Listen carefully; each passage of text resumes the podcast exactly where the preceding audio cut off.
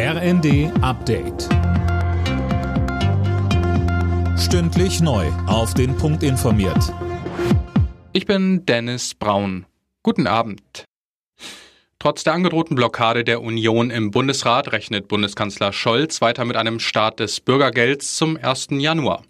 Er glaube, man könne da Zuversicht haben. Die Union hatte zuletzt kritisiert, dass die weitgehend fehlenden Sanktionen den Anreiz mindern, sich eine Arbeit zu suchen. SPD-Chef Klingbeil findet, dass Geringverdiener und Arbeitssuchende gegeneinander ausgespielt werden. Wer sich so verhält, wer den Weg von Donald Trump, der Verbreitung von Fake News einschlägt, wer der Meinung ist, man müsste das Land spalten, der hat nichts mehr in der politischen Mitte dieses Landes verloren.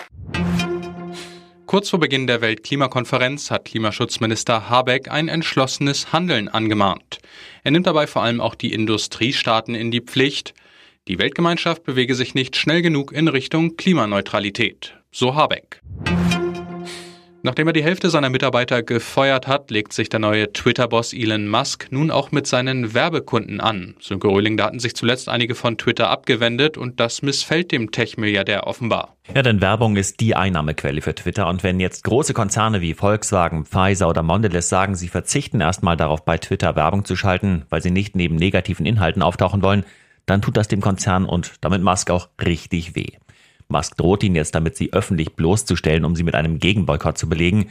Die Frage ist allerdings, ob das nicht noch mehr Firmen dazu veranlasst, Twitter den Rücken zu kehren.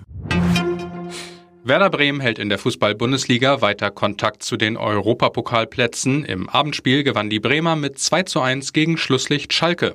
Die weiteren Ergebnisse Hertha Bayern 2 zu 3, München ist jetzt Tabellenführer, Dortmund Bochum 3 zu 0, Hoffenheim Leipzig 1 zu 3, Mainz Wolfsburg 0 zu 3 und Augsburg Frankfurt 1 zu 2.